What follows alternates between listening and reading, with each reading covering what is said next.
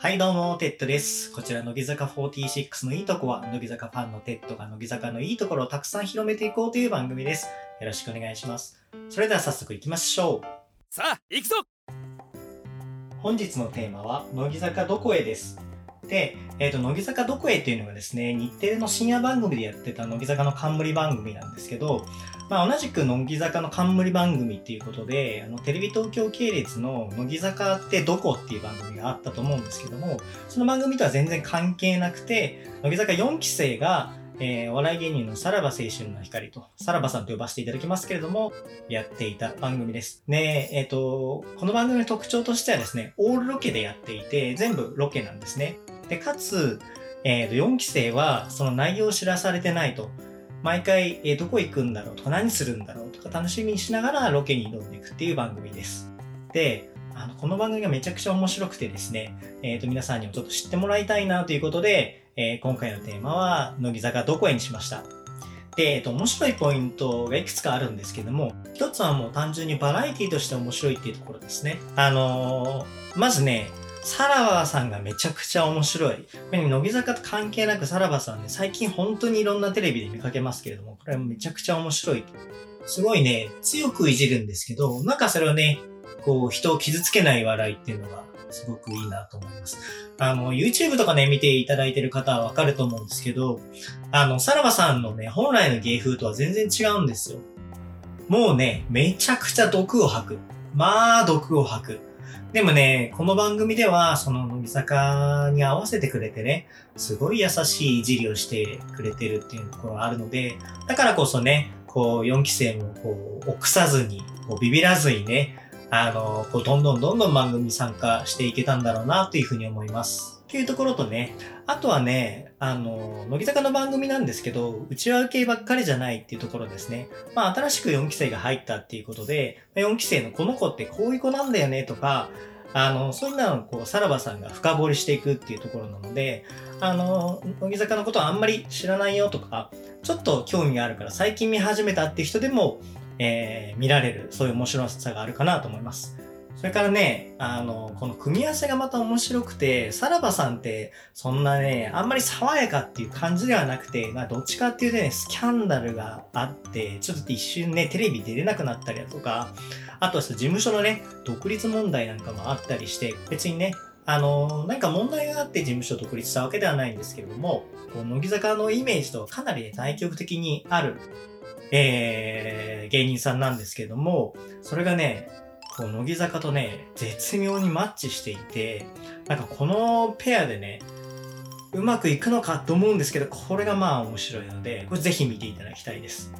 で、まあ二つ目なんですけども、アイドルの醍醐味といえば、成長物語が一つですよね。あの、乃木坂の4期生が本当に入ったばかりで何も知らないっていうところから、まあ、乃木坂46のメンバーの一員ということでね、こう立派になっていくっていうところを描いていくものなので、最初はね、本当に、まあ、女の子が出てきて、なんかこう質問されたらそれに答えるみたいなとこからスタートして、で、あの、最後の方には、もう、あの、バラエティ的にですね、こう振ったらこう答えられるとかね、あの、そういう余裕も出てきたりなんかして、乃木坂4期生の成長が見られるので、本当に面白いなと思います。で、あの、もう一個なんですけれども、こう、さらばさんとのこう関係が深まっていくっていうところもすごく面白くって、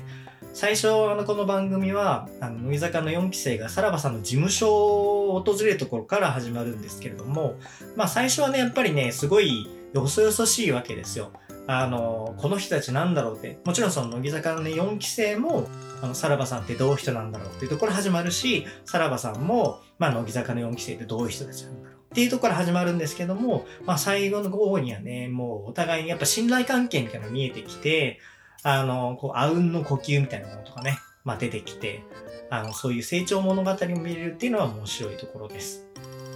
で、えっ、と、もう一個面白い点。あの、乃木坂4期生って最初11人でスタートしたんですよね。で、あの、乃木坂のメンバー11人っていうと、ちょうどね、あの、テレビでこう、スポットライトを当てるにはちょうどいい人数なんですよ。あの、人数がね、多いと、どうしてもこう、番組に出演できなかったりとか、番組に出演できるんだけど、あの、話す機会が全然なかったとかっていうこともまあね、乃木坂の場合よくあると思うんですけれども、この4期生の場合は11人なので、まあちょうどね、うまい具合に、あの、今回この子がクローズアップされるとかね、あの、この子はこういうとこで活躍するみたいなところが見れて、まあ、乃木坂の他の番組でね、なかなか見れない、その個人をね、あの、目立つっていうところが見られるので、まあ面白いかなというところですね。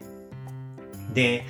あとは、紹介したいのはですね、まあ面白い回ということなんですけれども、あの、もちろんね、あの第1回から見ていただきたいっていうのはあるんですけど、まあそうじゃなくてね、とりあえず1個見るならどれがいいですかというところで言うと、あの、乃木坂が、あの、行く先を、こう、決める回っていうのがあって、それぞれのメンバー、次はどこどこ行きたいです、どこどこ行きたいですっていうのを一人一人ね、あの、あげてもらって、で、ゲームをして、ゲームで勝った人の場所にみんなで行けるっていう回があって、それがね、やっぱりね、あの、本当にこう4期生が入ったばっかりなんだなーっていう感じられるのがね、結構いくつかあって、あの、まあ、例えばなんですけど、まあ、行ける場所どこがいいですかって考えると、まあなんだろうな、鎌倉とか、日光とか、まあね、あの、普通、こう番組で行けるところを選ぶじゃないですか。でもなんか4期生って本当に無邪気だから、あの、行きたいところにね、あの、マチュピチュとかね、イタリアとかね、そういうのをこう平気であげるわけですよ。で、あと、なんか常識的にはどこ行きたいかあげてくださいって言ったら一箇所あげるじゃないですか。それもね、一箇所だけじゃなくて、こことこことこことここ行きたいですみたいなね、あげてきたりして、ああ、なんかそういうのはね、なかなかない発想だなと思いました。あと逆にね、喫茶店行きたいっていう子もいたりしてね、あの、喫茶店ですよ。あの、カフェじゃなくて喫茶店で、あの、喫茶店が好きなんですって。でもそれ全然いいんですけど、普通なんかこう番組でね、え、行きたいとこ好きなとこあげてって言われて、まあ、喫茶店ってあげるのってなかなかないですよね。やっ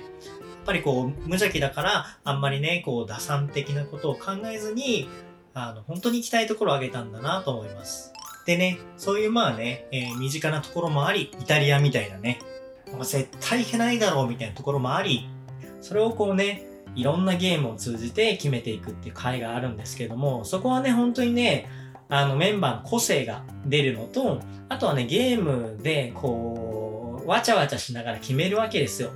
あの、例えばツイスターゲームとかね、4期生がツイスターゲームをやって勝ち抜いたメンバーを決めるみたいなところがあったりして、あの、そこはね、本当にこう、なんだろうな、メンバーの人柄も出るし、この4期生同士のこの仲の良さみたいなのも出るので、まあぜひそこはね、見てもらいたいなというふうに思います。で、あの、そんな面白い、えー、番組なんですけれども、えー、最終的にはね、あの、皆さんご存知のように、もう今はないんですよ。で、じゃあそれが、こう、乃木坂の人たちがね、面白くなかったから、じゃあなくなっちゃったのかっていうと、そんなことはなくって、まあ、やっぱりね、コロナの影響なんですよね。まあ、この番組オールロケなので、まあコロナになってね、オールロケの番組を続けるってことはあんま現実的じゃないわけですよね。なので、この番組自体はそこで終わりなんですけれども、その後、そのさらばさんと4期生で、また新しい番組が始まって、えー、乃木坂スター誕生っていう番組が始まります。あ、嘘嘘。えっ、ー、とね、乃木坂スキッツっていう番組が始まります。えー、乃木坂スキッツは、そのさらばさんと、えー、4期生が、あの、コントを行うっていう番組で、あの、要するにね、あの、番組の名前は変わったし、やる内容変わったんだけれども、まあ同じ出演者でやっていて、まあプロデューサーとかも一緒だったりして、あの、まあコロナでね、えー、難しくなっちゃったんだけど、でもちゃんと番組として成立してるから、また違うテーマでやりましょうよって言ったところで、えー、始まったのが乃木坂スキッズなので、まあ、次の番組がそういった同じメンバーでね、やってるってことは、あの、乃木坂どこへが、まあ、成功した証なんじゃないかなというふうに思います。はい。で、まあさっきね、ちょっと、乃木坂スター誕生なんていう話もちょっとしちゃったんですけど、えー、その後ね、乃木坂スキッズっていうそのコントの番組、まあ、まあ結構しばらくやって、その後ね、えっ、ー、と、乃木坂スター誕生という番組が、あのー、日テレの同じ枠の中で始まります。で、それはね、えっ、と、僕が今収録している段階ではまだ続いているんですけれども、それは何かっていうと、まあ、昭和の歌謡曲を、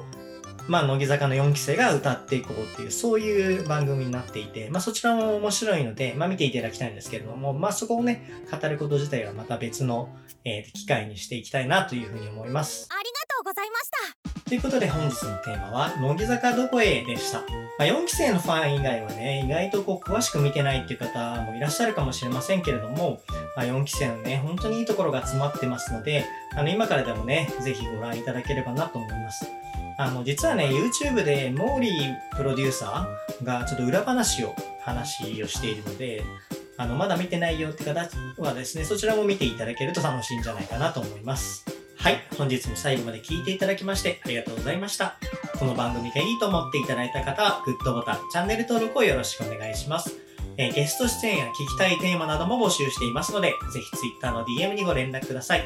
それではまた次回お会いしましょう。今日のパーソナリティはテッドでした。バイバイ。